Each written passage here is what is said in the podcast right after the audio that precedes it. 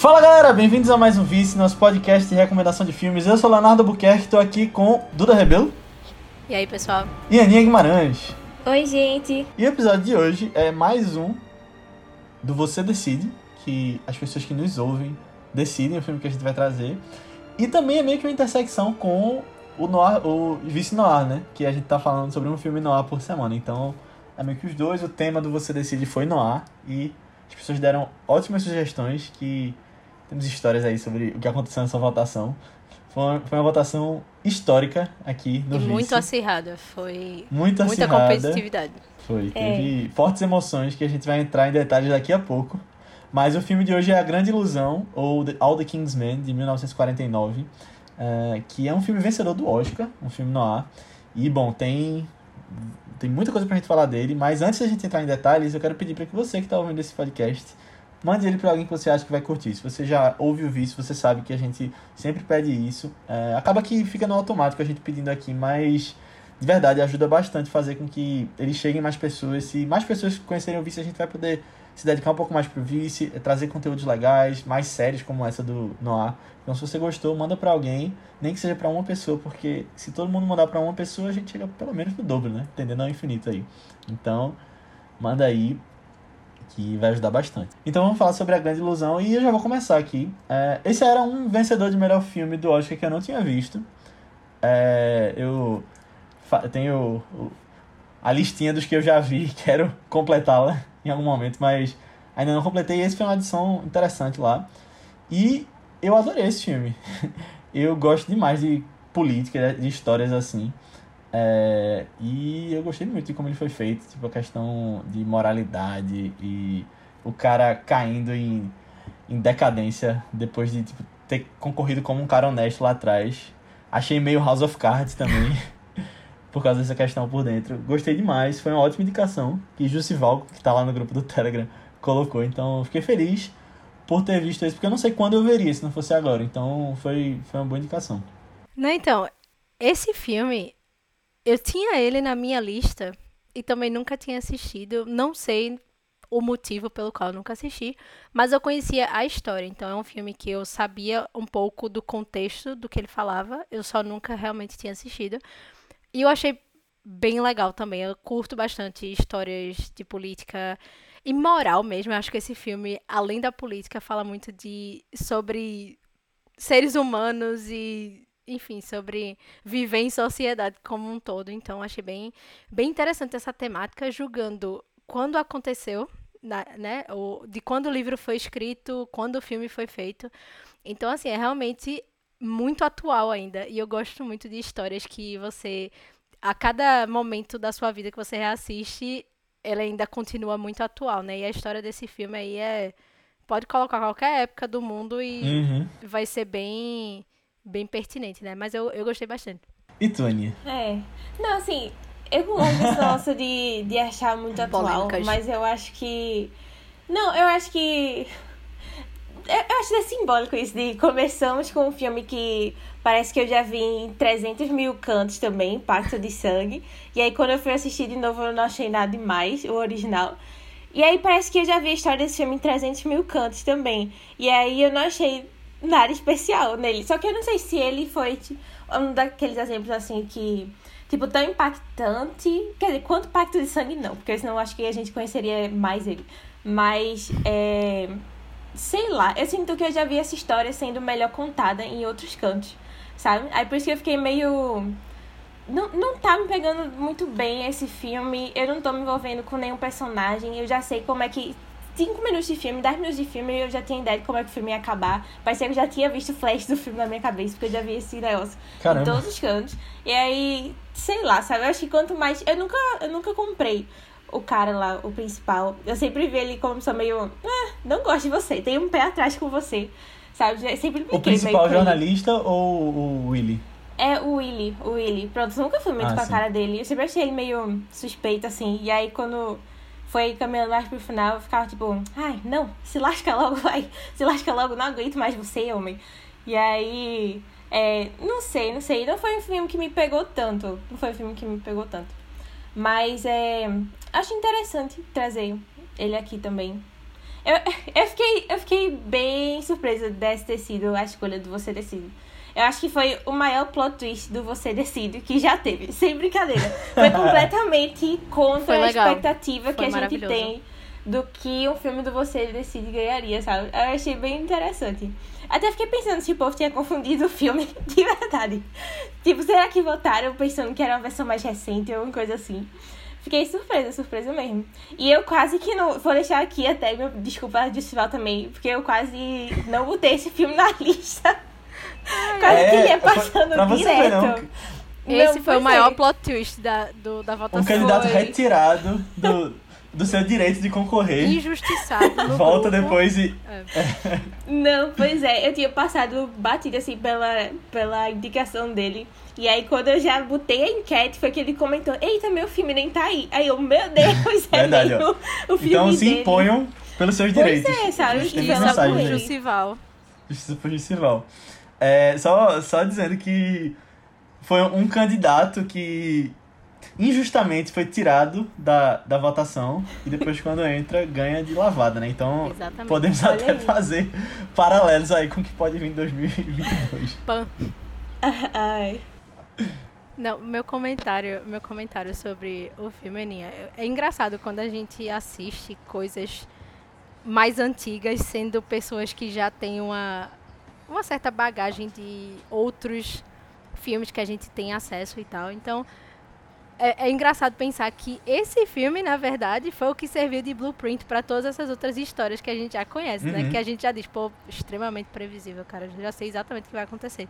Só que aí é, é algo que eu, talvez por assistir muitos filmes é, mais antigos, eu já calibrei isso meio que na minha cabeça. Eu dou como se fosse um hard reset no meu cérebro. É como se eu realmente tivesse naquele ano e não tivesse nenhuma referência, basicamente massa. Pra poder ter essa visão, sabe? De que realmente é muito fácil a gente pensar, pô, já vi essa história, que negócio chato, enfim, previsível. Mas aí quando você para pra pensar que, caramba, é, realmente era muito diferente naquela época você trazer algo dessa forma. E do jeito que foi que foi entregue, né? Tanto que o livro ganhou o Pulitzer, né? Então, a, a história era realmente bem Verdade. Bem impactante, assim. Aí, geralmente, eu tento ter essa perspectiva quando eu, quando eu assisto. Tu acha que ele Bom. realmente foi o blueprint desse tipo de história? Porque eu acho, eu acho que assim. Eu queria Eu acho que tem histórias e histórias, eu acho que depende. Eu acho que tem umas histórias que quando elas são realmente marcantes, impactantes, mesmo eu sentindo que já vi isso em muitos outros cantos, dá Uhum. pra perceber a grandeza do filme, sabe? E eu acho que Pacto de Sangue é um dos melhores exemplos disso. Eu não amei o filme, mas é, é justamente que eu tive umas dificuldades de me envolver com a história, assim, no geral. Mas eu acho que dá pra ver que ele é um, um filme icônico, sabe? E dá pra ver que ele que gerou esses outros grandes exemplos daí. Esse filme eu não sei, eu não senti isso. Eu acho que não teve um a mais, assim, que me fez ter um mínimo de interessezinho por ele também, sabe?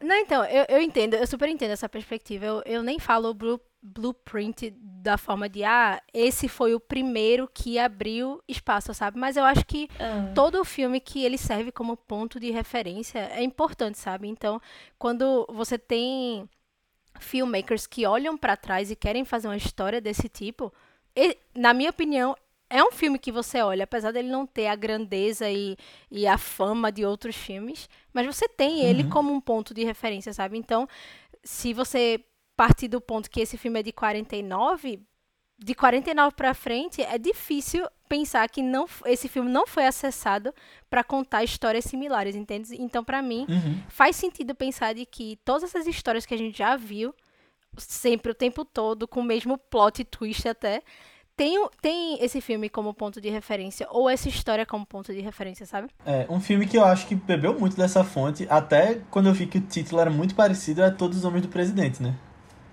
Que é literalmente o mesmo título, mas mudando de rei pra presidente. E também fala sobre corrupção e questões políticas.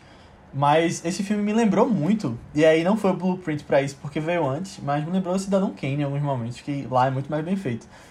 Também nessa questão da, da ambição, do cara querendo crescer e tal. E eu achei muito parecido em alguns momentos. Lá sendo, de novo, muito melhor. É, É, é que esse negócio de ascensão e queda, eu acho que é uma das histórias mais assim, contadas da história da humanidade, Uhum. sabe? Desde, sei lá, Idade Ah, Média até hoje em dia. É, eu, eu Não, também eu sou gosto também, suspeita, eu gosto sinto- bastante. eu, eu gosto quando que foi ah, bem executado, assim, teve uns quezinhos a mais, sabe? É, é, pra mim é mais essa questão. Eu acho que nunca. Mas isso é, enfim, é opinião pessoal mesmo. É, eu acho que nunca é o suficiente você. Nunca é enough mesmo de. Eu nunca vou cansar de ver histórias onde você fala da capacidade humana de é, chegar à ascensão e ser corrompida pelo, pelo poder, sabe? Então eu acho que é algo que a gente tem na nossa vida o tempo inteiro. Então, é, basicamente só muda o espaço, sabe? De, de você ter. Ícaro, né? Que voou perto demais do sol. Exato, exato. É tipo isso. Então você. É, para mim, esse filme, ele é essencialmente falando que na nossa vida, a gente sempre vai ter pessoas que ah, vão aparecer carregando uma bandeira X, vai lutar por todo mundo, vai virar a cara daquele povo ou daquele grupo de pessoas, e eventualmente quando ele essa pessoa obtiver sucesso, ela vai ser corrompida, porque o ser humano é corrompível, é ganancioso, quando ele tem o, sa- o Uhum. gosto do poder, ele começa a surtar. A gente vê isso o tempo inteiro, sabe? Então, pra mim, eu gosto muito de associar essas coisas com o que a gente vê na nossa vida. Então, eu acho que eu acho que esse foi o aspecto que eu mais gostei. Não foi nem. Geralmente eu falo de fotografia aqui, todo. Mas Uhum. esse, pra mim, esse ponto assim do filme me pegou muito A história, né? a história mesmo, de, de você ver. Que pra mim eu nem pensei como ascensão e declínio. Foi mais essa, essa, esse curso natural de do ser humano se corromper pelo poder. Pelo poder. E eu achei isso muito interessante. É, eu. A Aninha falou que, tipo, já começou e já sabia onde ia dar, mas eu, tipo. Eu tinha visto que no final. É porque não quero nem dar spoiler. Tipo, não vou dizer o que acontece na cena final, mas eu tinha visto que ele acabava. Tipo, o poder acabava subindo a cabeça dele. Já sabia disso antes de, de ver o filme. Que era um cara que começava sendo um, um candidato honesto e tudo mais. Mas eu acho legal que no. Pelo menos pra mim, eu senti as coisas acontecendo com ele, sabe? Quando você vê que ele tava sendo usado em um momento. É, também sem, sem entrar em muitos spoilers, mas eu consegui ver e eu consegui ver, tipo, o personagem mudando ao longo do filme. Você vê, tipo, em diferentes campanhas, a, a postura dele mudando e ele aprendendo com esses erros, sabe? Eu gostei muito Sim. disso também. Não, tipo, eu sinto que é, que é gradual também, sabe? É bem. Aos pouquinhos a gente vai entendendo essa trajetória dele. Mas é porque tem uma cena no iniciozinho que já me fez ficar tipo. Hum, hum, não sei se eu acredito nessa honestidade toda, não. Mas aí depois a gente fala dela na parte que a gente pode. Beleza. Agora, outra coisa que eu gostei tanto desse filme que, assim que acabou, eu tinha visto que o remake dele tem na HBO Max. E tem um remake, né, com Champagne. E aí eu fui ver. E eu fui querendo gostar, porque eu tinha visto que a nota não era muito boa. Eu falei, não, vou, vai que eu gosto. E é muito ruim. Já dizendo logo que não curti. E foi muito engraçado, porque eu terminei de ver terminei de reassistir o filme. Aí tava no Twitter, despretensiosamente. Aí eu vi um tweet que era assim: os filmes de Mark Ruffalo ranqueados por nota do Rotten Tomatoes. Aí eu, ah, beleza, vou olhar E aqui. o último era Não, aí o primeiro era tipo do. Era spoiled pra. É, fresh, né? Rotten pra fresh, a ordem. Ah, do entendi. pior pro melhor. Certo, Aí o certo. primeiro da lista era All the Kingsman, aí eu. a ironia tem 11% no Rotten Tomatoes. E realmente é Meu muito ruim. É. É ruim, é. Eu, mas assim, e é tipo, tem um grande elenco, né? Tipo, tem Champagne como Willy, tem Jude Law, Kate Winslet. Case Winslet e tem o Mark Ruffalo, né? E tem Mark Ruffalo. Eu falei, caramba, velho, alguma coisa deve ter de bom nesse filme, mas é, não. Até em direção, ele tem umas coisas muito questionáveis que o cara faz ali. Principalmente no final. Mas tem na HBO Max, se você estiver interessado em ver o remake, veja depois de ver esse. Se você quiser é. saber se o Rotten Tomatoes avaliou bem esse filme, aí você Se vai lá você e quiser confira. fazer o seu ranking de Mark. Ruffalo, é. Vale a pena. Vai que a pessoa quer. Inclusive, eu fiquei surpresa de ver que o filme dele, que é mais bem avaliado, é Spotlight. É. É um bom que é, filme, que é mas. outro filme que Sério? eu. É. É, É. não. Eu, eu diria que. É, de repente 30 é é melhor do que isso. Pra mim era pra estar no topo, não era Spotlight, mas É. tudo bem. Quem sou eu, né? Mas é, eu quero falar ainda de Spotlight depois, quando a gente falar um pouquinho de Oscar desse filme. Mas vamos entrar logo nele. Porque tem uma, uma relação aí que eu, eu percebi. É... Ô Duda, tu que é boa com sinopses. Nossa, super, Conta aí a história desse filme. super conhecida por ser boa com sinopse. Mas vamos lá. Tá nas soft skills de Duda botar no meu falar sinopse. currículo. Mas aí, numa visão geral, o filme ele conta como principal a história do. Acredito que ele é advogado, né? No início do filme mostra a trajetória dele, do Willie Stark, que ele começa ali a se mostrar e começa a ganhar fama dentro de um grupo por defender pessoas menos privilegiadas, os pobres, enfim. E aí, essa reputação dele de homem honesto, de eh, apoiador das causas dos, dos não vistos, né? Aquela coisa da massa. Eh, e ele tinha muito um jeito caipira, assim, de, de se portar. Eh, ele passa, então, com- quando ele encontra essa fama, ele passa a alçar novos voos ou a almejar novos, eh, novas altitudes aí. Ele acaba ingressando na política, né? E aí, eh, no início, ninguém dava, não dá crédito pra ele e tal. E aí, eventualmente, ele consegue se inserir. E aí a gente vê a trajetória do Willy contada por outra perspectiva, né, de outro personagem. Mas a gente vê aí, como já sugerimos, a ascensão e o declínio de, de Willy Stark. E aí essa é a história de A Grande Ilusão. Não vou dar muitos spoilers, porque se eu falar mais aqui, aí eu vou estragar o filme. Boa. Então é isso, pessoal. Procurem aí o filme e vamos falar agora com spoilers. Se você não quiser saber o que acontece no final, quem morre, por exemplo, é, vá ver o filme. é. Ou fique por sua conta e risco se você não ligar pra isso. Falando em quem morre, não vou nem falar do final ainda, mas. Já, já joga assim. Logo pós-spoiler. Já, já, já entregou aqui, é? Calma, calma. Não, Não, umas três pessoas, ó, tá né? Umas é- três pessoas. Pode ser qualquer um. É, não, morre mais, morre mais, é. No, logo no. Mais ou menos no primeiro ato, né? No começo, mas tipo, quando tá entrando meio que na questão política dele, morrem crianças. Tem um acidente. Ah, sim. Eu ia uma falar da escola. mulher do carro. Tipo, bem aleatório. Ah, tudo bem.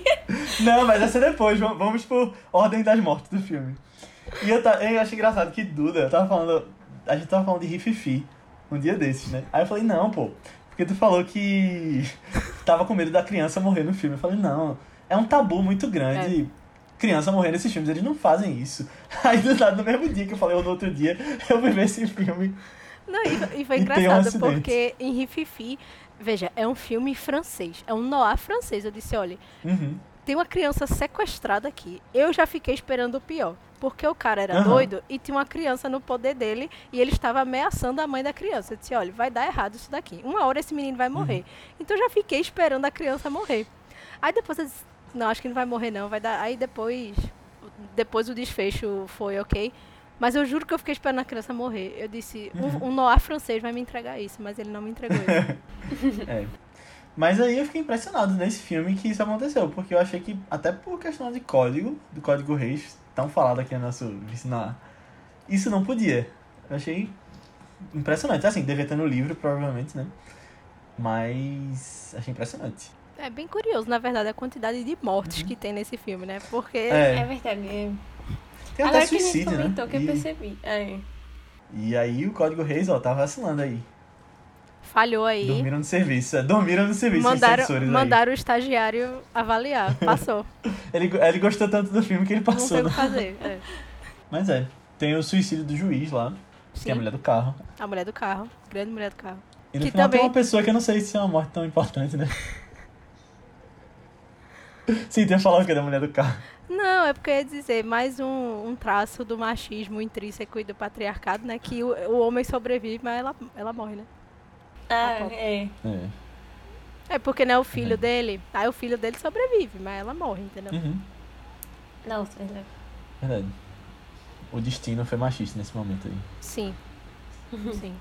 É, falando um pouquinho sobre essa coisa de, de aspectos da história mesmo, é, para mim realmente foi o ponto alto, assim.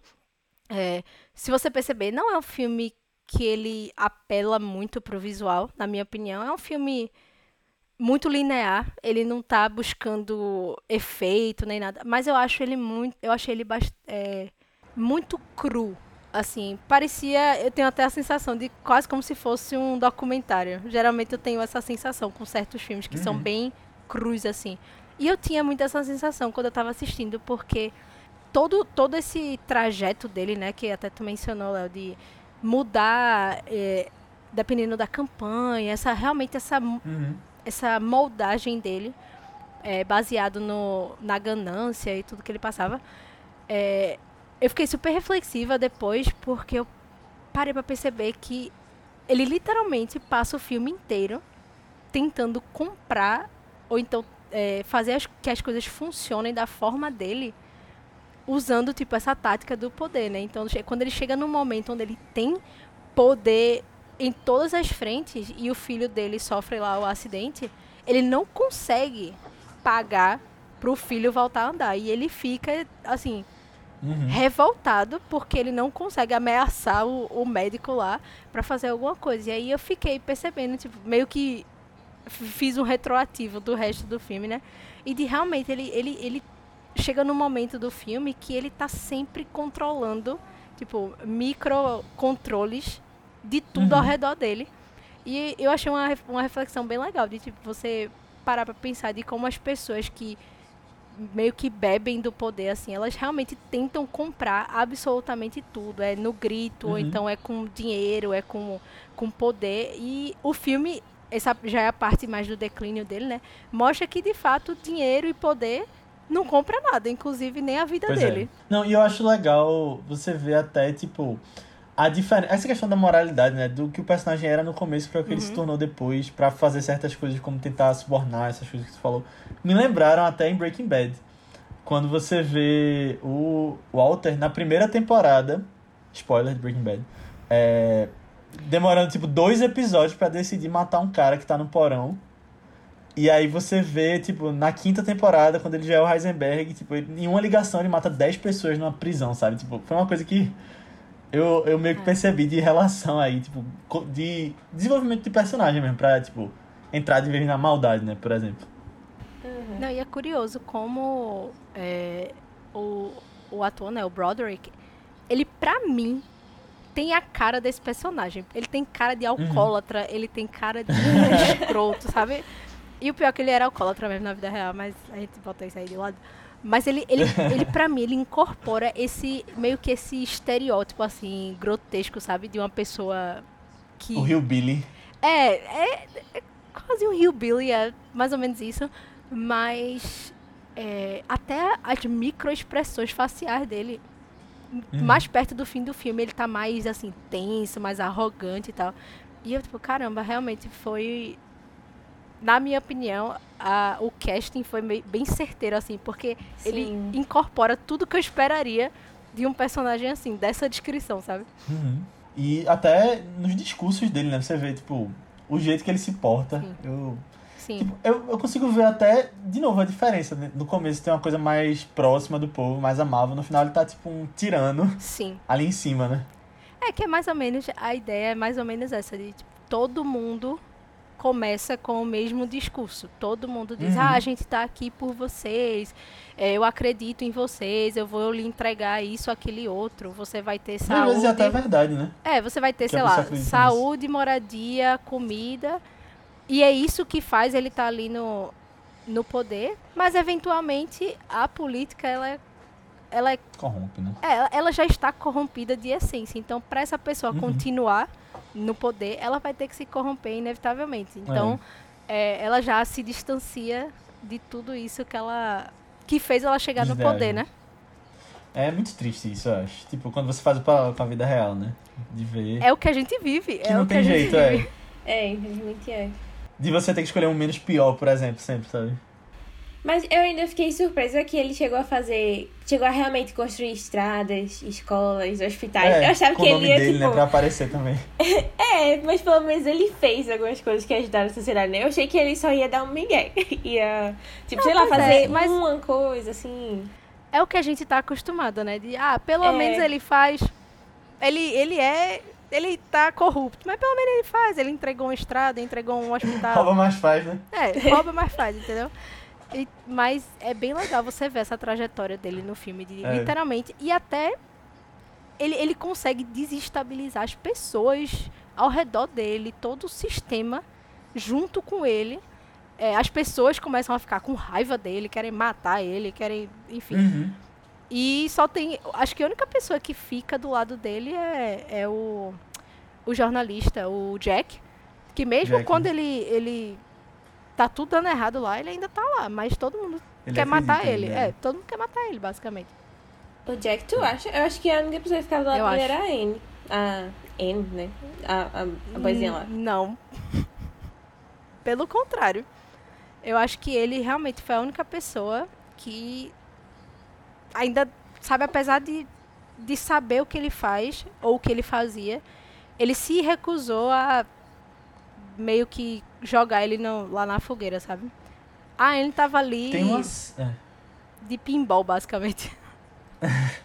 É, não, eu fiquei impressionado com o personagem da Anne quando eu vi que realmente ela tava ficando com ele. Porque eu tava super torcendo pelo casal Anne e Jack ali do, do começo. Não, e o mais doido é que fica.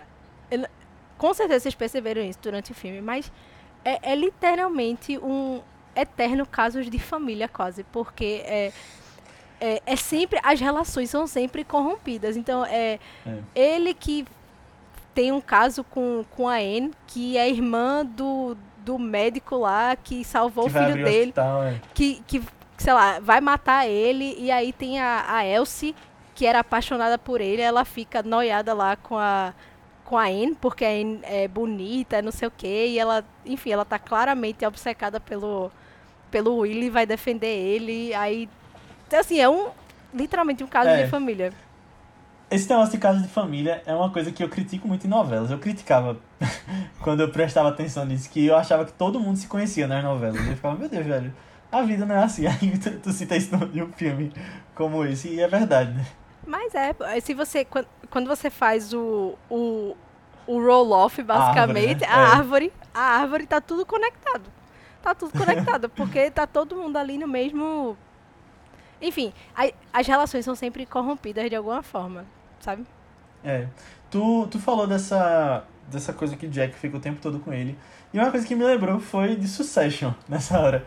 Porque me lembrou muito, tem uma hora que o juiz vai embora e fala: Jack, você não vem comigo? Aí Jack fecha a cara e, e vira. Me lembrou o avô de Greg em Succession. e o personagem Greg. Grande primo Greg. Primo Greg. Que, só colocando aqui, se você não está vendo nossas lives de Succession, tem lá. E eu tenho uma teoria de que ele vai ser o CEO da Waystar no final. Só deixando aqui nesse podcast gravada a minha teoria. Inclusive, teve uma interação muito boa do primo Greg com o Greenpeace. Greenpeace, no Twitter. Quem não viu, vai ver. Eu vi. Que mudou o nome pra Greg Pierce. Sim. se. Ai, obrigada, Twitter. Muito bom. Mas uma coisa que eu fiquei morrendo de vontade depois de ver esse filme, e eu acho que eu vou fazer isso em breve, é, foi de rever esse filme, já sabendo do final, e tipo, meio que perceber, depois de ter visto o que acontece, o começo do filme de novo. Agora eu queria dizer que a cena final pra mim é genial, tá? É muito bem feita. É espetacular. Porque é literalmente, na minha opinião, o, aquele delírio dele ali, quase morrendo, é, é o reflexo do, do, do momento dele de saber que ele teve tudo e jogou tudo fora. Pela É. ganância, pelo poder, enfim, várias decisões dele. E naquele momento ele entende que se ele não tivesse feito tudo como ele fez, ele não estaria ali baleado e no chão Uhum. morrendo. E fora isso que quando ele cai, exatamente aparece o The End, né? Então, essa- essas coisas assim simétricas chamam a minha É atenção. muito então, legal isso. Aham. É, eu gostei, eu gostei muito do final também. Tá aí uma coisa. E eu acho que é, já tinha passado por tanta coisa, já tava tanta raiva desse homem, que eu já tava tipo, pelo amor de Deus, me diz que esse homem vai morrer. Me diz que ele não vai sobreviver a esse tiro. Porque do jeito que tava, assim, eu, eu sei lá, eu não duvidaria que acontecesse algum milagre, assim, e do nada ele sobreviveu e não sei o quê, e ele ainda ia terminar como um herói, sabe? Mas eu gostei muito até da última. Não lembro se foi a última fala, alguma coisa que ele tinha falado antes. Do, do médico lá, de que, tipo, não, a gente tem que destruir essa imagem dele, né? De, tipo, mostrar quem era ele de verdade, não sei o quê. Aí eu, eu gostei muito desse final também. Gostei que ele finalmente morreu. Só queria deixar isso claro também. Mas. É... Achei que tinha gostado porque acabou o filme. Não, eu acho aí... que também por não. isso. Não, não estamos nesse nível também. Mas é, é- é interessante, eu gosto muito de filmes onde eu gosto muito da história, mas torço pra pessoa morrer. Pra mim tem um, um, um gosto assim, sabe? Uhum. Legal. Esse filme foi um deles. Eu não sei se eu queria que É. ele morresse. Ele podia sofrer mais um pouquinho, mas não achei ruim. Tô tentando lembrar agora de filmes que, que eu pensei querendo que a pessoa morresse. Não tô lembrado. Talvez Mother. Na verdade, o meu desejo é que tudo antes que precede Tivesse a a- execução desse filme tivesse morrido, no caso. Tipo, lá no começo. Tipo assim, ah, a, a produtora que vai dar dinheiro. Era pra falir a produtora, por exemplo, entendeu? Não, mas é, eu tô tentando lembrar e realmente não pensei em exemplo. Eu queria aqui dar apenas um shout-out para Mercedes McBridge, McCambridge, porque ela era atriz de rádio. Esse foi o primeiro filme dela, ela ganhou um Oscar. Caramba. Então, fica aí para não fazendo um foreshadowing para Katrina Balfe em Belfast, porque não é o primeiro filme dela, mas é, o- é um dos primeiros. A gente vai considerar mais ou menos assim. É só, só meu pequeno. É o primeiro filme em preto e branco dela que a gente É o primeiro filme em preto e branco Olha dela. aí. Então estamos Pronto. aí ganhar, entendeu? Boa. Mas é muito. É, quando você para pra pensar, É impressionante, pô. muito impressionante. E ela tá muito boa no filme. Tá. É. Agora tem alguns casos, né, de... Ela tá muito bem, não, não vou negar isso, mas tem alguns casos de gente que, tipo, aparece do nada, assim, e vira queridinho e ganha o Oscar. Ah, sempre Tem, tem, né? Né? É. Que- Tipo, ser um primeiro papel é... Não preciso nem falar, né? Eu nem sei de quem tá pensando, eu só falei que existe mesmo. Tá pensando em quem? Não, eu ia só soltar um shade pra Jennifer Lawrence, mas o pessoal já É, fez, falar mal né? é dela é verdade, é verdade. Eu tava é pensando, verdade. nossa, e falou agora em Mother, será? Sempre, sempre. Sempre vai ter um espaço pra eu falar mal de Jennifer Lawrence nesse podcast. é por isso que eu sempre volto. Por isso que a gente te chama, né? Sim, obrigada. Ó, mas a gente falou das obras que o Willie Stark tava criando, mesmo que com o nome dele. Uma coisa que eu achei interessante foi que ele criou o SUS, né? Ele Literalmente, fala né? que, literalmente, hospitais pra todo mundo, de graça. Caramba, é mesmo. Achei interessante essa... Não, mas aí é que eu falo, um- uma pessoa estadunidense vai assistir esse filme agora, ela fica o quê? Perplexa. Que existe Ficção, essa ideia, não existe entendeu? isso. É. Aí o brasileiro faz o quê? SUS. Entendeu? O brasileiro tem esse É. ponto de referência. Então é. um- É, o, o, o pessoal dos Estados Unidos que assistir vai achar que ele é um comunista, vai falar que é Bernie Sanders, né? Ele vai, ele vai dizer assim: como assim um serviço público único e de qualidade? Quem diria? Nunca vi. Ficção. É, literalmente, né? Nesse caso, pra eles, é, é realmente ficção. Porém, fica aí também o shout-out pro Robert Warren, que foi o escritor do livro, por já ter incluído o SUS no, no livro que ganhou um Pulitzer, né? Então, valeu aí. O livro parece ser muito bom, na verdade. Não. É, eu, eu confesso que eu não sei mas- muito, não. Eu não sei muito sobre É. o livro, não. Mas se ganhar um Pulitzer, a gente dá um pouco de crédito, né? Deve ser bom, né? Será que o filme ganhou o Oscar? Também por essa campanha, tipo, ah, o livro ganhou o Pulitzer, vai ter, tipo, tal. Eu não sei. É porque... É, pode ser também. A gente sabe É? que tudo é campanha, né? Tudo é dinheiro. Aham. Mas... Eu não sei. Nesse caso, eu realmente não sei. Foi porque É, foi muito bom que mesmo. ele- é. Não, é, ele é muito bom, é. Mas uma coisa que eu ia falar com relação ao Oscar, já que a gente entrou nisso, é que, olha que engraçado, o Oscar às vezes tem umas tendências, né? É, de título, principalmente. E aí, eu vou fazer a seguinte indicação, que esse filme ganhou o Oscar e no ano seguinte, All About Eve ganhou, A Malvada. É um filme que começa também com All, que nem esse. E aí você vai pra Spotlight, que ganha o Oscar no ano antes de Moonlight, e é um filme com light também. Caramba. Eu fiquei, caramba, E é uma palavra só, né? Uma palavra só, Moonlight, Spotlight. Isso aí eu tinha percebido na época de Moonlight, Spotlight. Eu falei, o que fizer com Light no outro ano ganha. Não ganhou, né? Mas aí agora eu olhando pra trás, ó, tinha com All também aqui. No... Né, assim, pra mim é sempre curioso um filme que ganha melhor filme, mas não ganha diretor. É sempre curioso Uhum. pra mim, porque eu fico meio. Mas aí, é, eu li um pouquinho sobre a produção desse, desse filme, eu não conhecia muito.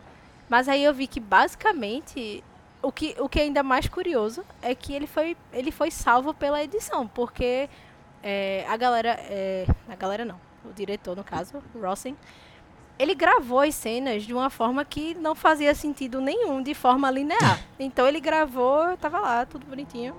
E aí disseram, ó, assim, não tá fazendo muito sentido porque as cenas estão meio disjuntas. Então, algumas pessoas influenciaram nesse processo de edição. E aí foi isso que fez o filme ser o que é. Então, é, eu tava vendo que o diretor, ele realmente deu todo o crédito para essas pessoas, porque se não fossem elas, o filme não seria o que, o que foi. E basicamente a história só teve sentido por causa dessas costuras na edição, porque tava tudo como se tivesse cenas soltas. Como é que você faz sentido disso? E aí essa, esse time de pessoas que chegaram para ajudar. E eu achei muito curioso isso, porque geralmente quando você quando a gente fala aqui né, de filmes que tem é, a receita perfeita, né, de ganhar melhor filme e tal. São filmes muito uhum. bem estruturados, com diretores extremamente pragmáticos e calculistas. Você tem um Orson Welles da vida que está ali envolvido em todos os processos. E nesse ele foi o cara não sabia nem o que, é que ele queria contar. E aí estamos aí. se fosse hoje, ele ia dirigir pelo Zoom, né? Se fosse hoje, dirigia pelo Zoom. É, se fosse ele, dizia, não, sobe aí no drive, as cenas separadas aí, a gente vai dar uma olhada aqui. A gente dá um jeito. Né? É curioso isso. É. Não, mas aí a equipe de montagem concorreu, mas não ganhou também, eu acho. Que aí é que tá errado, era pra ganhar montagem, mas não é, era pra ganhar é melhor aí, filme, porque a galera salvou é o filme. Olha aí. pois é. Mas eu. Enfim, o que eu concordo 100% é o do Broderick Crawford, porque o personagem do Willie é. Enfim. Total. É, sim. É. 100% você consegue ver que ele se tornou personagem, né? Não, não sei se foi. Uma, não acho que foi uma questão de. Um caso de method acting, que aí Jared Little poderia assistir esse filme para aprender a atuar, entendeu? Não precisar usar method acting. Ai, e os aí... shades nunca param. Ai, é muito bom. É muito bom ter essa oportunidade, entendeu? Porque, assim, não, contra fatos não há argumentos, entendeu? Vamos, vamos aí é, em House of Gucci com avaliações de média 5, então justifica muita coisa. Não, não vimos House of Gucci aqui Não vimos, é só, só uma... Só vamos criticar é, é. depois de ver. Não, isso aqui é uma... É uma... Tô falando de números é um que não são meus, é. são das outras é. pessoas. Isso. Deixa eu dar aqui a referência. pré-conceito, né? A gente fala pré-conceito do separado, né? O pré... Não, eu basicamente juntei todas as opiniões e tirei uma média, então foi mais ou menos 5. 5, 6, tá mais ou menos ali. Enquanto isso, Licorice Pizza, média 10, né? Mundinho PTA aqui, fortíssimo. Só não vou fazer campanha se, se eles forem gongar Belfast. Aí eu não faço campanha, mas fora isso, estamos aí pra isso. Fazendo campanha. Aí é. Clubismo, o nome disso. Mas fazer o quê, entendeu? Não tem como, entendeu? Não tem como. E que engraçado seria se Belfast ganhasse melhor filme e o Kenneth Branagh não ganhasse diretor, porque aí alguém ia trazer esse podcast de volta onde Maria Eduarda é. fala sobre ser estranho. É. É, é ganhar melhor, melhor filme e não ganhar melhor diretor. mas tudo bem. É, é, mas não sei se Belfast vai ganhar melhor filme. Não, não vai hein? ganhar melhor filme, porém estou deixando aqui, caso aconteça. Ó, Duda vai voltar no Vício Oscar em breve. É, falar de alguns filmes aí, mas vamos voltar pra 1949, vamos. né? eu queria, tipo, só comentar também de que é, essa foi uma das coisas que eu mais gostei do filme também. E eu acho muito, muito curioso, interessante que nesses quatro filmes que a gente falou do Noah, a gente sempre fala que tem um ator, uma atriz que fizeram, se entregaram completamente pelo personagem, fizeram, é, uhum. sabe? Tipo, ele se tornar icônico. Em cada, em cada um dos filmes tem essa, essa pessoa, às vezes mais de um. Mas é, Sei lá, eu acho interessante isso dos filmes no ar. Eu acho que eles têm é um, um, sei lá, um, eu não sei se é pelo tipo de história, mas ele tem os personagens muito marcantes, sabe? É. É eu ia comentar isso, inclusive. Eu pensei, tive o mesmo, o mesmo insight que a Aninha. É. Quando eu tava falando de que a gente sempre. Eu acho que é meio que o segredo de, do, pelo qual. É, ou então que justifica esses filmes serem tão né, tão icônicos, é porque você tem atuações uhum. aí muito viscerais, né? De, do, desses atores que, no caso do Tyrone Power, que era o papel da vida dele, e aí você tem, enfim, outros outros noirs também também tem. É, Eu ia falar Sunset Boulevard porque eu sei que a Gloria Swanson entregou 125% dela ali. Uhum. Mas é, dos que a gente falou, todos eles têm personagens muito marcantes. Então acho que isso é o que faz o filme, de fato, entregar a história bem, né? Porque quando você tem atuações É. mais ou menos, é, a história não. E, é, e eu acho interessante do Noir especificamente, porque se você pegar a época que esses filmes eram feitos, você tinha outras grandes produções que saíam, que era tipo musicais, aquela coisa É. tipo, que não precisa de uma atuação muito visceral, de câmera perto da pessoa e tal. E no Noir você tinha que se sustentar com as atuações, né? Você tinha filmes baratos que, tipo, muitas vezes eram, eram tocados junto com outro filme. E, tipo, quem acaba salvando e, e fazendo alguns desses virarem clássicos eram os atores, né? Mas é que tá, acho que a diferença é justamente essa. Porque você Uhum. não tem absolutamente nada pra segurar o filme. Então, Exato, ou é. você, ou a história é o suficiente, ou o filme não existe. Então, você tem, sei Uhum. lá, um- os, todos os filmes do Gene Kelly, por exemplo. Você, o visual era o sustento do filme, né? A música, a dança, tudo isso era era para isso que todo Já tinha mundo filmes ia. coloridos na Ah. época, né? Aquela... Então, o Noah, ele, ele tá dizendo assim, tu vai sentar aqui nessa sala e tu vai ver a história. Tu vai É. ver a história. Se tu não gostar da história, então tu não vai gostar do filme. Porque é, É, isso que tá sustentando, né? é isso mesmo, Aninha. Se você não gostar da história, tu não vai gostar do filme. É verdade, temos alguns exemplos aqui. É, os meus exemplos. Ah, uma coisa que eu li foi que o Broderick Crawford, ele se inspirou em um ex-senador e governador do Louisiana para fazer o Willie, que eu acho que foi, na verdade, a inspiração pro livro. Acho que Entendi. foi esse político é, Huey Long, o nome dele. Ah, Aí- Rio Long. Huey. Long. Aí, aparentemente, a história do Willie Stark é a história desse... Ah, é um desses- negócio meio, tipo, Cidadão Kane. É, é verdade. Pegar uma pessoa e dar outro nome, né? É tipo o low budget de Cidadão, Cidadão Killer. É aquele, aqueles é, spoof de Star Wars que o povo fazia por causa de sucesso, né? Tipo, sei lá. Eu ia falar nome, mas nem me vem nome na cabeça. Aqueles coisas do espaço, essas coisas. E... Só que de Cidadão Kane. Assim. Mas é, por exemplo, é curioso você pensar de que, por exemplo, a Aninha falou que existem vários filmes com essa mesma premissa, inclusive o- os plots e tal, os twists lá também são parecidos, mas você tem aí Cidadão Kane e All the Kingsmen com histórias extremamente similares e os filmes são Uhum. completamente diferentes. Eles Pois é. entregam de Aham. forma completamente diferente. Então, é, você começa a perceber e tipo, pô, a história é a mesma coisa, a, a premissa, a ideia é mais ou menos a mesma, mas como você está entregando as atuações, a forma como você está contando a história é diferente. Então é, é legal perceber É, isso. é exatamente isso. Que eu acho que foi o meu problema. Sabe, tipo, não é a história em si. Ah, não isso é... que tu não gostou, né? É, É porque você é tipo, não é a clubista história. do Orson Ai, Welles. Orson Welles, é Seu isso mundinho. Orson Welles não lhe permite apreciar outras coisas, entendeu? É difícil, né, comparar com essa obra-prima do cinema. Porque não Eu- pode comparar. Não, Eu tô não, mas não é ansioso. comparar, mas... É... Vai, professor. Eu- Não, eu tô ansioso pra daqui a oito anos, se você ver o intervalo entre esses dois filmes, sair o Broad, que é o filme sobre os bastidores desse filme. Ai, meu Ai, Deus. meu Deus. Ai, sempre. Que esse vai ganhar o Oscar que, que o Cidadão Kane não ganhou. Não seria o vice podcast se não tivesse uma alusão a Mank. Não tem não fui eu como. que falei o nome. Não tem como. Mas é porque não tem. Todo mundo já sabe. A pessoa que tá ouvindo esse podcast agora, ela já sabia o que você quis dizer. Quando você falou isso, entendeu? Então, assim. É, Maria Eduarda está explicando a piada. é porque. Não tem como, eu tenho que entregar já. Porque não tem como não, não fazer menções a Mank. É. Aposto que a audiência Inclusive- tava esperando. Tava só esperando, tipo, quando é A que pessoa tava Eu nem ia fazer, mas aí, aí veio essa história, essa comparação com o Cidadão Kane. Eu falei, como eu posso encaixar aqui? Não, inclusive. Citações de Mank. A, a ironia de que um dos, um dos noirs desse novembro que eu mais gostei foi dirigido por Mank, né? Mas aí eu fiquei calada pra não dar a O irmão do Ah. Mank, né? O outro Mank. O outro Mank, é o Joseph, né? O outro Mank, é. O outro Mank. É. Desculpa então a Mas aí, pequena falha. qual foi? É, Mas era um Mank abertura, também. dê.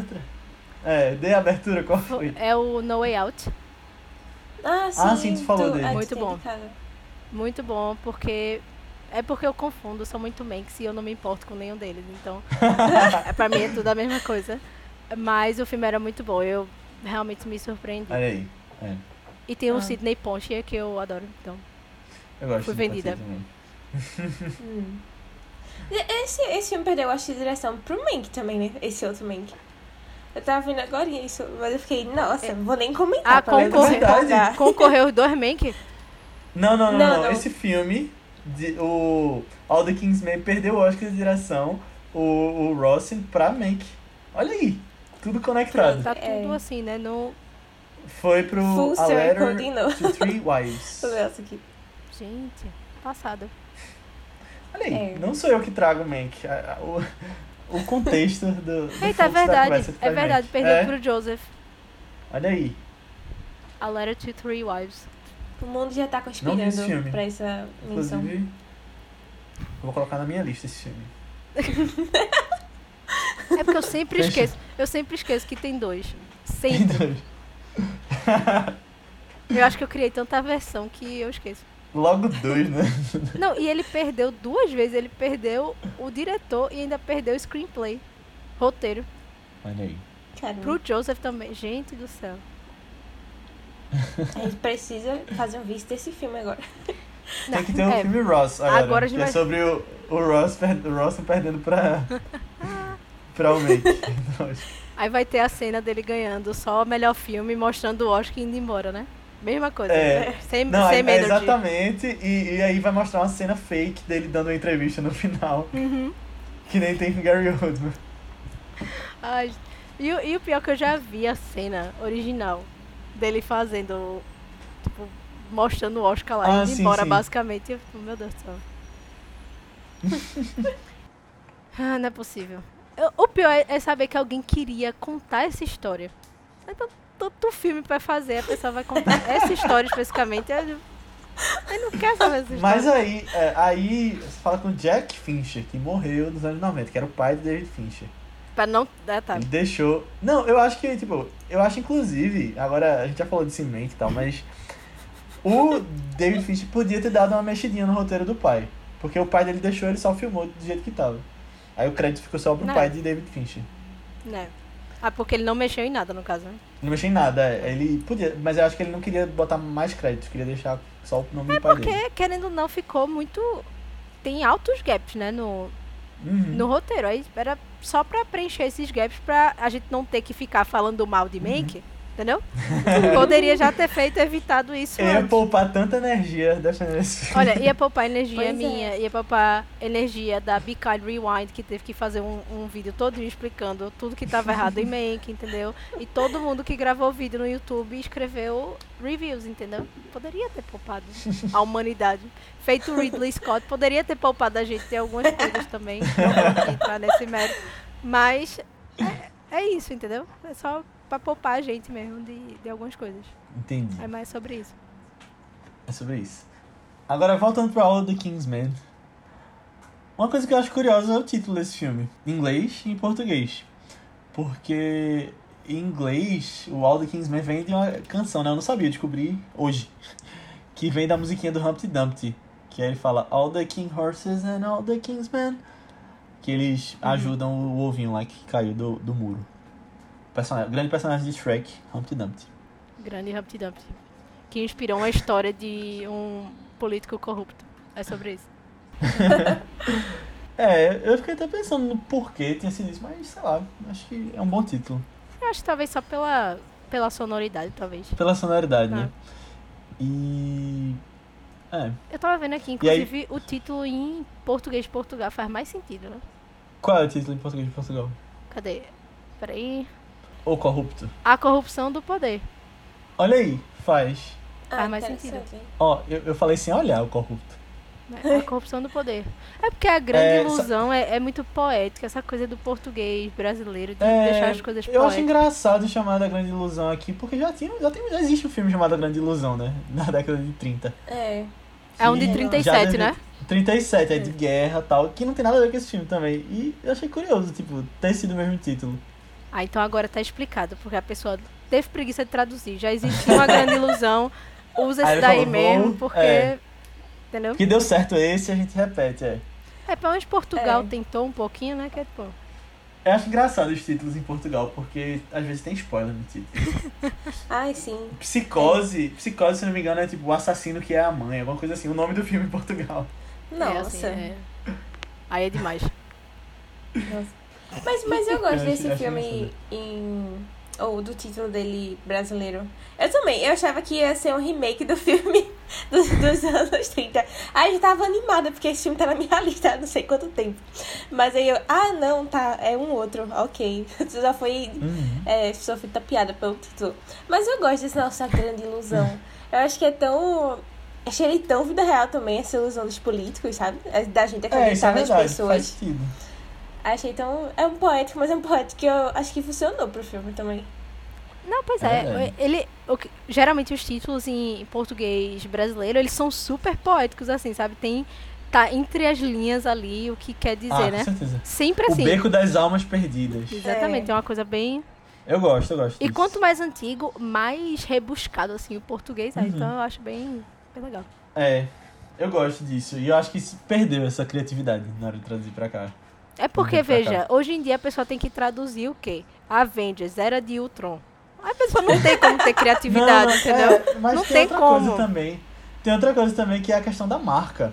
As pessoas É, querem um- manter a marca internacional, é. É. Então o Nomadland vai ficar Nomadland no mundo todo. Não vai virar. É, no Brasil vai ser Nomadland alguma coisa, né?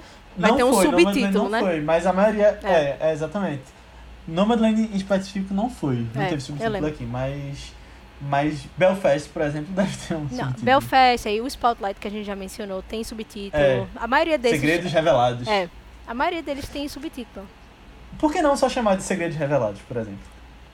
Alguma É. coisa assim. Legal, eu gosto. Será que a galera ah, faz interessante. campanha para não tirar o nome? Eu acho que é em contrato de distribuição. Então, né? deve dizer assim, tem que deixar o nome Unidos, Spotlight, por exemplo. Aí. é. Acho que sim, é. Entendeu?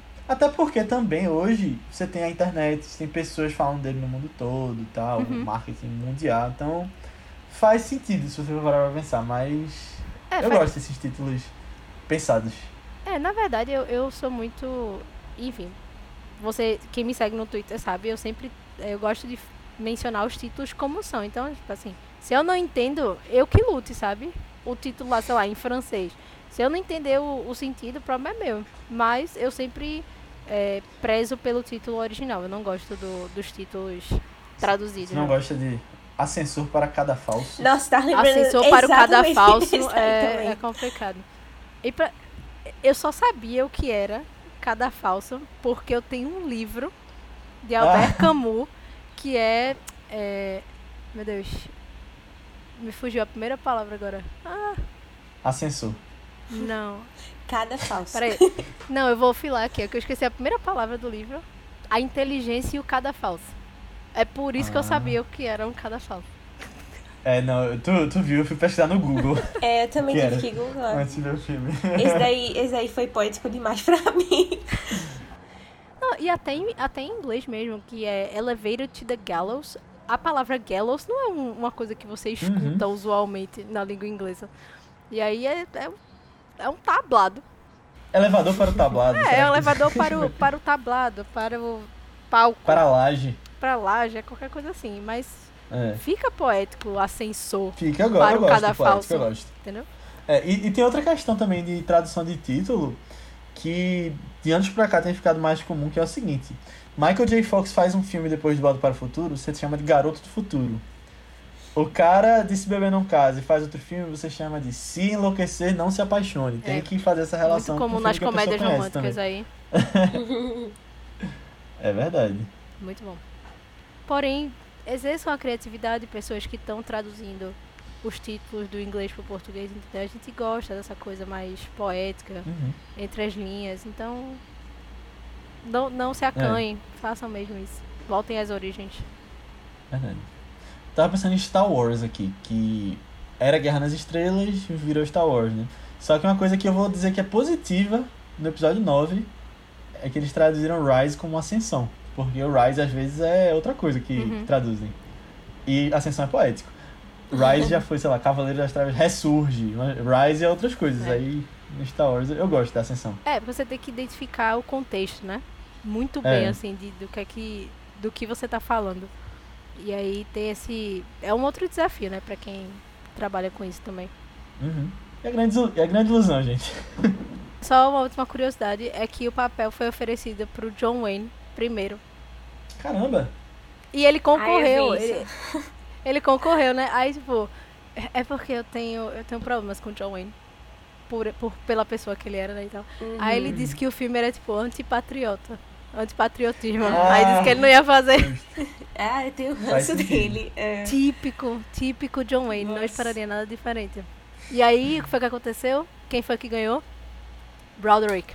Pá, justiça É. do mundo. Achei O pior é que eu, tipo, eu veria John Wayne nesse personagem, mas assim, se você for pensar, é literalmente uma crítica, né? Então eu veria ele porque tava criticando uma pessoa Eu não consigo como ele, né? imaginar ele nesse Eu papel. consigo, eu acho que o, o, o físico é parecido. Eu veria ele. Não. É, eu também não vejo muito, não, mas acho que é porque Eu não consigo pensar dele. nele. Não, é porque ele realmente era. Ele incorporava essa coisa patriota, essa coisa, sabe? Aham. É, cowboy, vamos assassinar os indígenas, entendeu? É. Ninguém liga, ninguém liga para pessoas que A- a- acharam a terra primeiro, né? É, ele é, na verdade, ele é um um trampista que abriu os, os caminhos, né? Lá, lá atrás, basicamente. Eu não sei quem ele seria hoje em dia. Quem, ele seria tipo, a Regina Duarte deles. Nossa, Justo, eu acho que seria É. uma coisa assim. É é. porque eu não encontrei outra O- referência. O, o mais engraçado. uma referência. É. O mais engraçado é que o Clint Eastwood também é republicano, mas ele é uma pessoa mais. bem mais sensata, eu acho. Ele é menos ruim. Wayne. Vamos colocar assim. em palavras, né? É pronto. Por mim era só, era só isso mesmo. Drop the mic, né? E a, e a outra coisa que eu ia comentar, só porque eu falei no início do podcast, mas aí nesse, nesse filme também eles, usa, eles usaram as pessoas locais da Califórnia nas gravações. Então, tipo, a galera que você Ah, vê é. lá são pessoas das Tu cidades não falou mesmo. outro filme, não. A gente falou em off. Ah, foi, é. A gente falou em off do Naked City. Eita, então foi em off, então isso aqui tá em off. Então. Não, não. Não, mantém. deixa aí, Naked deixa City aí. que tu tá falando, é. É, Não, quem quiser depois assiste, veja as curiosidades de Naked City. É. Tá bom, então. Então muito- mantemos aí, é, só pra ficar aí a curiosidade, de que eles usaram realmente as pessoas é, É legal isso. da cidade e que não era comum essa prática. E aí eles disseram, ó, bora filmar aí com a galera. É legal isso. Dá, dá aquela sensação de documentário que tu falou, né? Sim. De você achar que é uma coisa bem. Tipo quando mostra as multidões e tal. E aí, é, também já falei aqui nesse podcast que eu prezo pelas pessoas desconhecidas, entendeu? Acho que elas dão um, um toque diferente, entendeu? No filme. Então você filma, feito Naked City, você usar a cidade nua e crua, as pessoas, dá outra vibe, dá uma É. vibe diferente no, no filme, né? Não, e só uma, uma coisa que eu acho que deve ser mais desafiadora, na verdade, de fazer isso é pra você controlar a questão de, de tipo, manter a filmagem fazendo sentido, né? Quando você troca de planos e tal, que aí tu falou que o Isso. diretor não, não queria saber disso, né? É, aparentemente ele não tava nem aí mesmo e só, só fez filmar. Só fez filmar. Problema da, da, da edição, né? É, quem foi editar que lute, né? É, o- é sobre isso. Mas, mais uma vez, esse filme foi uma escolha do pessoal que segue a gente lá no grupo do Telegram, né? O Você Decide. E, bom, foi uma campanha. Vamos entrar um pouquinho em detalhes com relação a essa campanha, né? Porque a gente achava que ia para outro lado, completamente diferente. É, eu achava já que iam ter poucas indicações do pessoal para Você Decide. E teve, não foram tantas. Teve alguns neo-noir. E eu achava que, pelo jeito que a votação tava indo, ia ter sido um neo-noir especificamente com Jake Gyllenhaal, que Maria Eduarda quase Alô, Taylor Swift. saiu batendo no povo, velho. Saiu batendo no povo lá do grupo. Veja, pra mim era um desaforo, entendeu? Numa, numa enquete que tinham ótimas opções, dois filmes de Jake Gyllenhaal ganhando, entendeu? Então pra mim era uma afronta não só a mim, mas à humanidade também, porque E a Taylor Swift.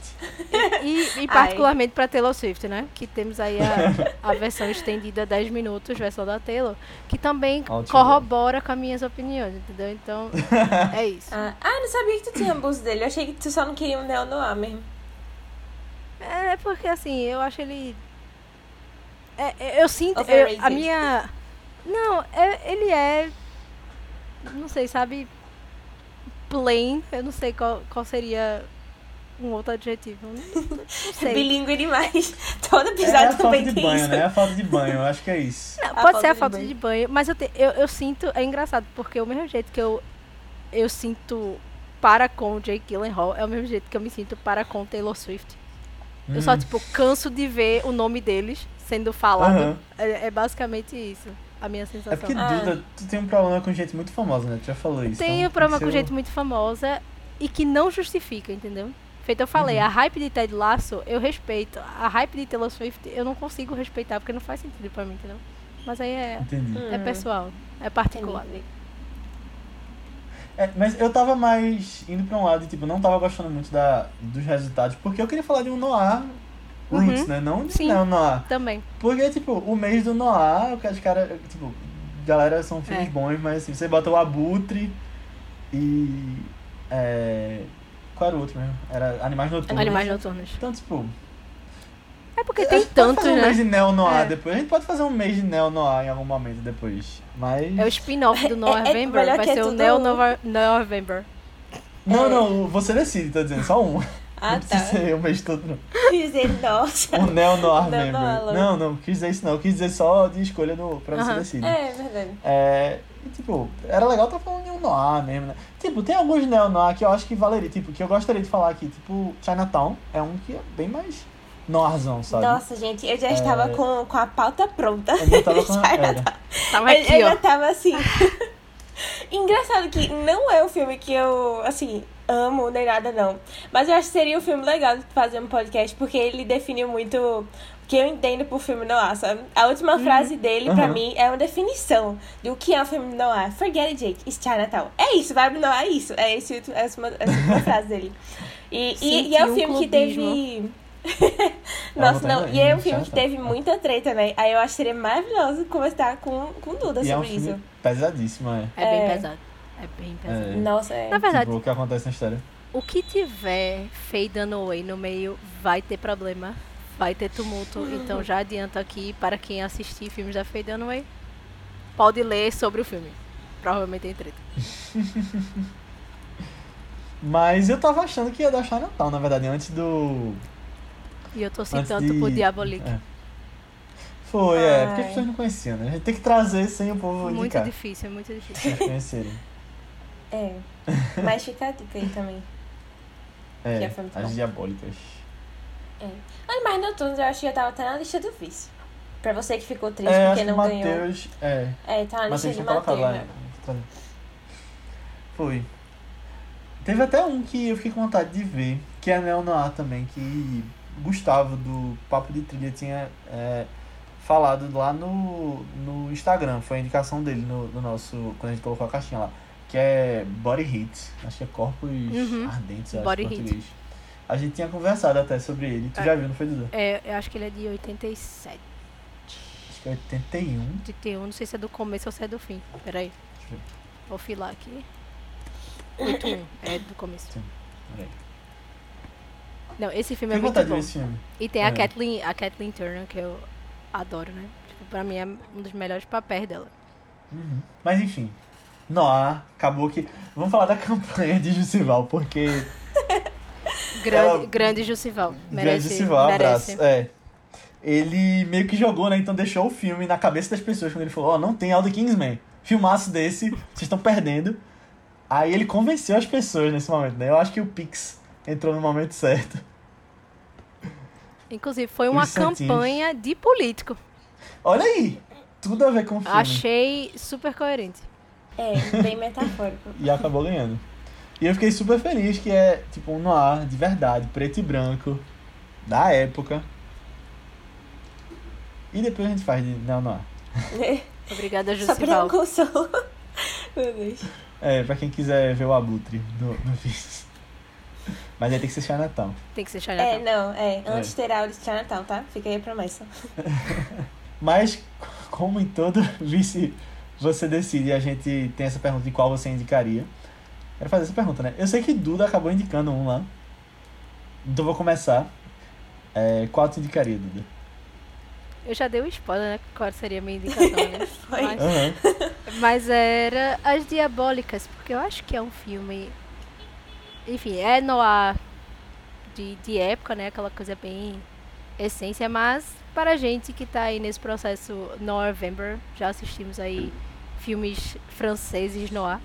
E eles têm uma pegada muito única, muito interessante. Então, Uhum. isso pra mim, eu sou muito fã do, do diretor, né? Do Henri Georges Clouzot. E eu acho a história desse filme super interessante, plot twist de você realmente não esperar. Inclusive eu e a Aninha, a gente já teve altas conversas sobre esse filme.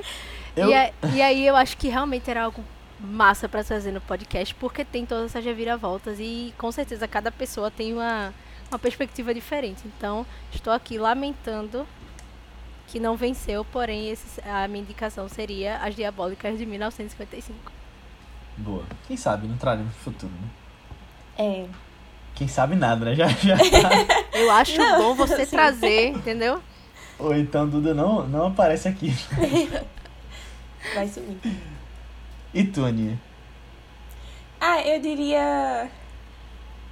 Assim, tem, tem alguns no- noirs que eu gosto muito, mas teve um que eu assisti esse ano e ele ficou muito marcado. Um pouco antes de novembro, não lembro se foi em outubro ou setembro.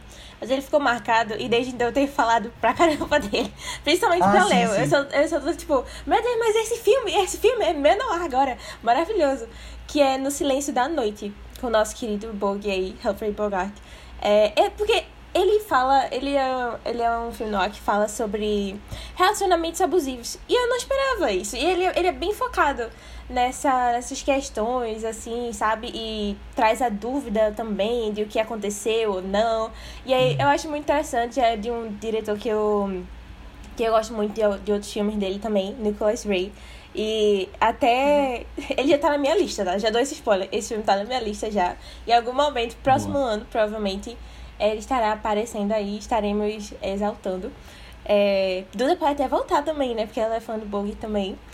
E aí. Boa. Mundinho. Humphrey Bogart presente. É, não, somos mundinho de várias coisas aqui, né? Nesse, Esse nesse é um mundinho. especial Ainda bem que estamos alinhados, né? Então, Verdade. É. Aninha, É. só uma coisa. Esse filme, faltam alguns dias pra novembro acabar, mas ele tá na minha lista ainda, eu não vi. Mas veria até o final do mês. é muito bom esse filme. É. Na É, verdade, gosto fica aqui minha outra proposta para os donos do podcast, que vocês podem ter uma série de, de podcasts só sobre os noirs, é, Bug e Bacall. Eu acho que é uma boa pegada. Pode, Sim. né? Temos aí Key Largo, temos To Have and To Have Not, entendeu? Vários Acho que a gente vai botar na tua mão e tu vai planejar isso pra gente. Acho que é isso que tu queria ouvir, né? Não. Mas aí fica, fica a sugestão e a gente pode conversar sobre isso. Boa. Começaremos, começaremos. Planos pro futuro. A gente negocia, né? Eu. Um, um diretor que eu fiquei surpreso de ninguém ter indicado nada dele e que a gente acabou não trazendo porque não, não teve espaço foi Alfred Hitchcock. Que É é talvez o grande rei de filmes no ar, né? Um, dois, digamos assim, que fez diversos, muitos filmes bons. Ano passado eu trouxe Interlúdio, que é também um dos melhores no ar dele. Na minha opinião, o melhor, na verdade. Mas tem outro que eu vi, eu tinha visto ano passado no meu November, e virou também um dos meus filmes favoritos dele, que é A Sombra de uma Dúvida. E eu queria muito trazer esse filme aqui, Shadow of a Doubt. Mundinho Joseph Cotton. Olha aí ele de novo. né? ele de novo aqui sempre presente também. Sempre presente. Sempre. Mas era um filme que eu queria trazer, ninguém indicou, quem sabe aí no futuro, né? É. Não, mas esse filme é muito bom. E É muito bom. a- uma das, assim, atuações impecáveis. Eu só ia comentar que pra mim o rei do noir é o Richard Widmark, porque ele esteve em três noirs, no mínimo que eu assisti só nesse November. Então aí, o Richard Widmark pra mim é o rei do noir, porque ele está em todos, então é isso. Pronto. Quem é esse? É um ator, é um ator, ele teve, ó, eu assisti esse ano com ele, eu assisti é, Panic in the Streets, tinha ele. É, Tu, ó, Panic in the Streets é meu filme de hoje, que eu parei na Pronto. metade não terminei. Richard. Widmark. Aí, Ele é o cara de Night in the City? É o cara de Night in the City? Aquele meio louro, eu acho. Night in the City, ele Eu faz sei, eu, eu gosto desse cara. Where the Já Sidewalk sei. Ends, Where the Sidewalk Ends. Pronto, todos Pick eles. Up in South Streets. Pick Up on South Street. Ele está. em- Inclusive, esses três eu assisti nesse, nesse novembro. Então, pra mim, o rei do noir é o Richard Whitmark. Então, Eu gosto dele, verdade. Só não conhecia por nome. Hitchcock, quem é você? Richard Whitmark. É o rei Será que Hitchcock tem algum filme com ele? Olha aí. Inclusive, ele está em No Way Out também. Que eu comentei Hum, mais olha aí. cedo. Olha aí. Ele esse está, cara é bom, esse cara é bom. ele está em Don't Bother to Knock, que é um com a Marilyn Monroe. Também está lá. Ele está Olha em aí. tudo. Ele, ele é o rei do noir, minha gente. Estou- Mas Nights in the City, que tu citou aí, Uhum. É outro que eu gosto muito. E não sei no próximo, porque já tô pensando em alguns no- filmes no ar pra trazer. Mas talvez daqui a alguns Novembers eu traga ele no vice. Ou em algum outro momento, porque esse filme é muito legal. Eu vi no centenário de Jean Tierney ano passado esse filme. Que ela fez 100 anos, aí Maravilhoso. eu filmo com ela, é, eu vi esse. E é muito legal. E é muito engraçado, porque o meu primeiro filme do November esse ano foi com a Jean Turney, mas era um western. Eita! Foi qual? Pô, agora eu esqueci o nome, peraí, que foi, foi no começo, é alguma coisa... Valley... Só, deixa eu só conferir aqui. Muitos filmes. É, não, The Secret of Convict Lake. Hum, É assim, é bem... Não, não foi Uhum, essas coisas menos. todas não, mas sim, ela tá sempre impecável, né? Então, eu adoro ela. é também. isso. Leave Her to Heaven, em algum momento eu quero trazer no vice também. Esse filme Não pod- colorido. pra um podcast é, ó, Tem, tem história, bastidores. é muito bom. Eu, eu gosto também. E é colorido e noir, e é noir ainda, então é muito legal isso, tipo, quando você fica pensando nele. Geralmente é o único Noah que a galera inclui na lista do Aham. November, geralmente é Her to Heaven. Quem não inclui os Neo, né? Porque tem gente que inclui os Neo. É, eu ainda não cheguei nesse ponto. Eu, Talvez um eu já dia. incluo, tem alguns que eu vi, é. Talvez um dia. Inclusive, vi um filme de 2021 no meu novembro. Ah, Que aquele foi- do. Da, é, É, Benício. do Benício. né? É, Ah, No tá. Sudden Move. É legal esse filme, eu gostei. Eu vi só a galera falando no Twitter, mas eu não. Não assisti. Soderbergh. Assisti. Depois de fazer o que fez com o Oscar, ele lançou esse filme. É, né? mas é isso, estamos aí. A- pro- provavelmente Boa. ano que vem a gente vai trazer uns três filmes que vai ser do. Com o Richard Whitmark, estou aqui apostando. Algum deles, pelo menos, é, vai. quando ver vai ter lá. Qual foi o filme favorito de vocês, dos, dos que a gente comentou, dos quatro? Continua sendo Terceiro Homem. Ah. Ah, Eu pra mim também. É. não. é. Pra mim não precisa nem falar, né? Eu espero que não precise nem falar Tu também. não gostou dos outros, né? Não, não, não. Beco das Almas Perdidas eu gostei que só também. Mas Terceiro Homem, acho que nem se compara. Vocês são favoritos É. também. Caramba, só o pod... o- Pra mim foi o melhor podcast que a gente gravou. Foi o terceiro Foi homem. muito legal. Foi é. o mais. Eu tava tipo, ah. Cheio de coisa. Mas é é. muito mundinho, mundinho Orson Welles aqui nesse podcast e não tem pra onde correr. É isso. É. É. Pois é, temos que trazer mais coisas de Orson Welles também. Tem muito noir legal também. Dama de Xangai pode vir um dia. Pronto, um dos que eu assisti, né, que é o Confidential Report, é muito bom. É muito bom. Eu só vou assistir as outras versões que tem na Criterion, porque tem três É versões, aquele né? suíço, né, que tu falou. É, é suíço, francês e espanhol. Todos são com ele. Não, mas é porque é o mesmo filme, só que tem um que ele chama de Comprehensive Version, que é uma versão re- refeita lá, e tem uma outra variação. Então, esse mesmo filme tem duas variações dele. Ele e mais duas. Aí na Criterion Caramba. tem. Aí eu vou assistir pra ver o que é é diferente, né? Bem Zack Snyder, né? É, tipo, é. É. Só que bom, né, no caso. Inclusive tem a versão noir do, da Liga da Justiça, né, em preto e branco. Então, voltando pra Orson Welles e tal. Mas aí eu vou ver, depois eu, eu digo a vocês como, como é. Tu disse vale a pena. Qual, qual é o bom de ver? Não, o, Confi- o Confidential Report é, é muito bom. Mas eu vou ver a versão compreensiva, né? Que é o que ele chama lá de versão compreensiva. Tu compreendeu alguma coisa da, da outra versão? Pô, gostei muito, velho. É, é- é- agora sim, é bem doido. Bem Orson Welles, né? Vai ser bem bizarro. Mas eu gostei. O que a gente pode trazer em algum momento é a marca da maldade também, que é Orson Welles, bem diferente. Desculpa, eu sou, eu sou bilíngue, eu não sei como Sou é. bilíngue. É. É, calma, é o nome dele em inglês? Touch of Evil. Ah, tá. Esse é o, o título em português? É, a marca da maldade. What? Ok. Mas é muito bom esse Difícil filme. ser bilíngue, né?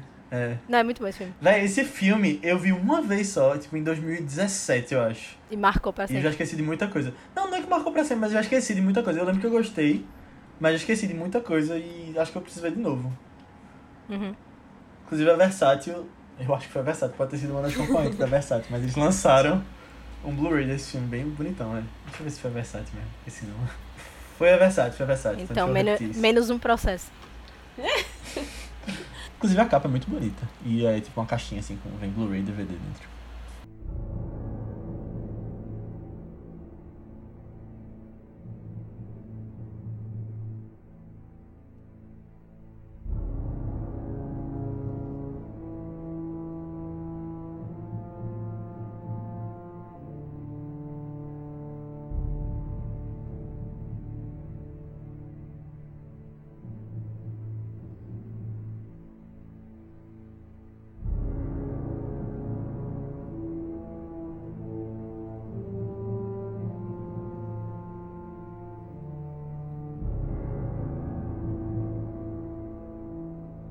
Mas é isso, pessoal. Chegamos ao final do nosso podcast sobre All the Kingsmen, A Grande Ilusão. Espero que vocês tenham gostado. Muito obrigado por ter che- chegado até aqui. A gente chegou ao final do Noirvember também, do Vice Noir, desse você decidir agora. E quero agradecer a todo mundo que participou, que ouviu os filmes Noir, que tem comentado. E fala também pra gente quais outros Noirs você quer ver no futuro. E também queria agradecer muito a Duda por ter vindo aqui. Muito obrigado. Você agregou demais pra esses podcasts. A gente quer te ver de volta em breve, mas Noah, eu sei que é contigo e, e foi muito legal, de verdade, todo, cada um deles. É, já temos eu- promessas eu aí agra- futuro. Ou seja, minha própria série de podcasts no vídeo. Ai, tipo isso. Não, mas eu que agradeço. Noir or Not, com Maria Rebelo. Será que é Noah? Vai ser minha série. Ok. Isso é legal. Mas enfim, eu que agradeço, pessoal. Sempre, é sempre muito legal sentar aqui e, e ter um espaço para ser quem eu sou, que é essa pessoa de fatos aleatórios, que gosta de falar de filme e que fala muito, inclusive, sobre isso. Mas é muito divertido. As conversas que a gente. O papo que a gente teve em todos eles foi muito legal. Eu só espero que todo mundo tenha, tenha curtido ou tenha usado os podcasts para realmente entrar meio que nesse mundinho no ar que a gente vem apresentando aqui. É, pro próximo ano, talvez participar do, do November, já começar aí a, a esquentar. Então eu agradeço o espaço e de me permitir falar muito aqui também. Eu sempre, eu sempre reforço isso, mas é porque eu me empolgo. Então eu agradeço, agradeço muito a vocês e estou aqui esperando para a próxima série que estarei participando. Tem a série Não, do já- Oscar. Tem a série do Oscar. É, exatamente, É, só é. dando um, um Duda Will Return aqui, ela estará em Vice Oscar. Vai ser. Teremos discussões aqui muito legais, viu? Durante o Oscar, Teremos. porque somos muito apaixonados pela, pela época de, de premiações. É, então, muito legal. E, e eu acho é legal porque além de falar dos filmes, a gente fez isso nesse Vice Oscar e no 2020 também, a gente no final sempre fala, vai falar das premiações, tipo, como está o momento, né? Uhum. Ou seja, além de falar do filme no podcast, a gente vai falar, ó, será que Kate Runner vai ganhar mesmo? Será que, tipo, aí a gente puxa pra esse lado, vai ser bem legal. vai ganhar sim. Quem foi que disse a você que não vai ganhar? Não, tudo bem, você, você que manda. Mas é isso, pessoal. Se você gostou, eu quero pedir mais uma vez para que você mande esse podcast para alguém que você acha que vai curtir. Manda os vice noir para alguém, todos eles, porque foi muito legal ter feito isso e aquela coisa, né? Chegar em mais pessoas, é, fazer com que o vice alcance mais pessoas e a gente consiga trazer filmes mais legais, convidados mais convidados, mais filmes, mais especiais como esse. Então, manda nem que seja para uma pessoa, ou coloca nas suas redes sociais, no seu Twitter, nos seus stories do Instagram. Manda naquele grupo de WhatsApp dos seus amigos que curtem cinema também. Olha esses doidos aqui falando de um filme legal. Vocês vão gostar. Espalhem a Então- palavra do vice. Façam isso. Isso. Exatamente, boa. E você pode vir falar com a gente também com relação a feedback sobre esse episódio, comentários sobre o filme, até sugestões de próximos filmes lá no nosso grupo do Telegram. É um grupo que está cada vez mais cheio de pessoas que estão falando que estão assistindo, notícias. É bem divertido, a galera é engraçada lá. Tem, tem um sorteio que tá meio que pairando quando a gente chegar em 100 pessoas. Entra lá pra descobrir o que vai ser. E de verdade, gente, é, é uma coisa que acaba até ficando no automático aqui, mas o feedback de vocês ajuda bastante. Então, se você é uma das pessoas que está ouvindo e tem ideias para ouvir, se tem filmes que você quer ouvir aqui, ou até realmente sugestões para melhorar, manda pra gente, porque a gente fica bastante agradecido com isso e ajuda muito. Você pode falar com a gente também nas nossas redes sociais do Vice, que são ViceBR. A gente tá no Twitter, Instagram, Letterboxd, Facebook, YouTube, todos os lugares, só pesquisar por ViceBR, mandar uma mensagem lá que a gente te responde. Ou nas nossas redes pessoais, que são Aninha qual é a tua? No Instagram eu tô como underline Aninha Guimarães e no Twitter Marvelous MS Ana. Duda? Bom, no Instagram eu tô arroba Maria Eduarda Rebelo e no Twitter, como sempre, arroba Hepburn Kate. Pode seguir lá. Boa, eu tô como Léo. Boa, eu tô como Léo A Albuquerque, tanto no Twitter quanto no Instagram. Mas antes da gente ir, vamos falar um pouquinho sobre os dois próximos filmes aqui do Vice, porque novembro acabou, teremos especial em dezembro também. Yeah! Ai, muito empolgada, muito empolgada. Especial de quê, Aninha? Especial de quê? Especial natalino! Chegou o momento, minha gente. Estamos vendo filmes desde outubro, mas chegou nosso momento. Esse é o momento dela. Esse é o momento que ela tava Ai. esperando o ano inteiro. Boa. Exatamente, exatamente. Nas sextas a gente vai falar sobre filmes de Natal, além dos vícios normais na segunda. E qual vai ser o primeiro, Aninha? Vai ser um filme bem clássico de Natal, tá? Vamos começar bem no básico aqui. É, é, o filme fala sobre uma família bem grande, com vários primos, tios, enfim, toda aquela baderna, caos lá, é, que termina. Eles marcam uma viagem pra Paris no Natal. Só que aí, na hora deles realmente saírem pra pegar o voo e tal, termina é, sendo bem caótico, eles acordam atrasados e tal. E aí, na hora de sair, eles contam errado os, os, os integrantes lá da família. E quando eles estão no avião, é que eles percebem já que eles esqueceram um dos filhos lá na casa lá deles. E aí o menininho vai viver essa vida aí independente e, e viver o reizinho, assim. É, obviamente, estamos falando de Esqueceram de Mim, esse grande clássico aí da sessão da tarde, grande clássico natalino. É maravilhoso. Se você ainda não assistiu esse filme, né? Ele tá disponível lá na Disney Plus. Mas é sempre gostoso reassistir esse filme também nessa época. Então fica aí a recomendação. Boa. E a gente vai continuar na segunda com os podcasts normais. E eu tô muito curioso pra ver a cara de Duda quando eu disser qual é o nosso filme da semana que vem. Ai, Porque. Porque eu sei que tem gente que tu não gosta desse filme. É um filme Ah, que. sei. quem é? é.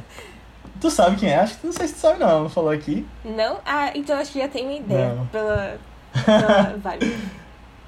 É um filme que eu vi as pessoas falando muito mal, então eu fui com expectativas lá embaixo.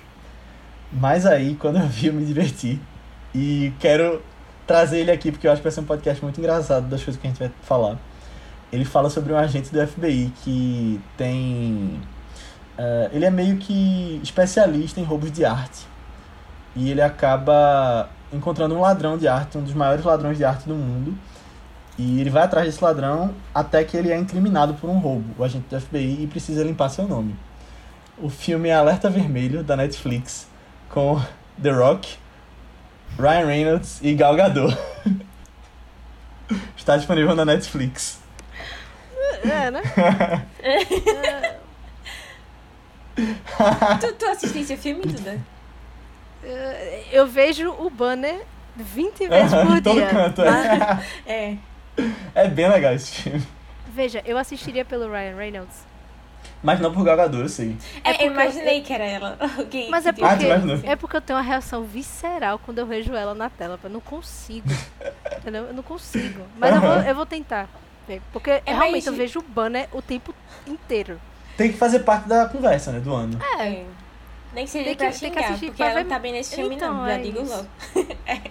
Mas é isso. Eu tenho que assistir os filmes às vezes pra falar mal, entendeu? Então eu não posso simplesmente. pres- Eu tenho como presumir baseado na estatística, mas eu preciso assistir pra falar mal, né? Que foi o que eu fiz Verdade. com mãe. e paguei o O que ingresso. tu pretende fazer com Casa Gucci, né? Óbvio. E tem o outro, Don't Look Up também. Estou prontíssima pra falar Não, mal. É, esse aí eu já tô começando a ficar mais otimista, porque eu tava meio que.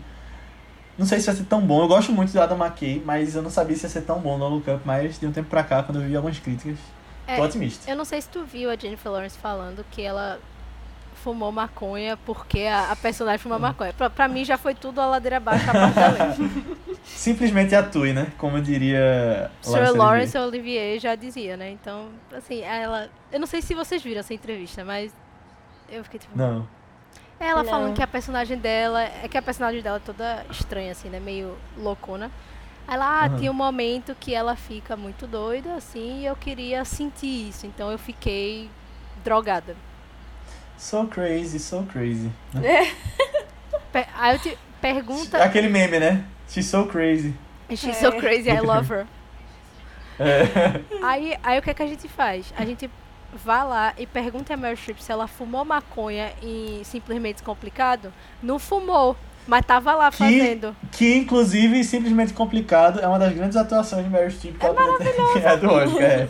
É marav Aquele filme dá tudo certo. Dá tudo certo Eu gosto muito daquele filme. Entendeu? Inclusive, vou assistir hoje antes de eu dormir, se eu não, Boa. se eu não dormir primeiro. Mas Vou terminar meu noir. Eu vi no cinema esse filme, é muito legal. esse filme é muito bom. Inclusive, devia ter um podcast sobre Simplesmente Complicado. É, quem sabe quando, quando a gente repetir a É. dose do, da comédia romântica, né? Exatamente. Você já está convidada, Duda, quando a gente for falar de simplesmente complicado. Em algum momento, não, não tô nem prometendo que vai ter em breve. Na verdade, eu não sei se vocês sabem isso, mas eu sou a rainha da comédia romântica, né? Eu sou. Tu já falou, aham. É, então, no quiz, no quiz do BuzzFeed eu sou 100 barra 100. Ah, é? Não, isso aí eu não sabia Sim. não. 100 barra 100. Pessoal, assistam lá os dois filmes e até semana que vem. Tchau. Tchau. Tchau, pessoal.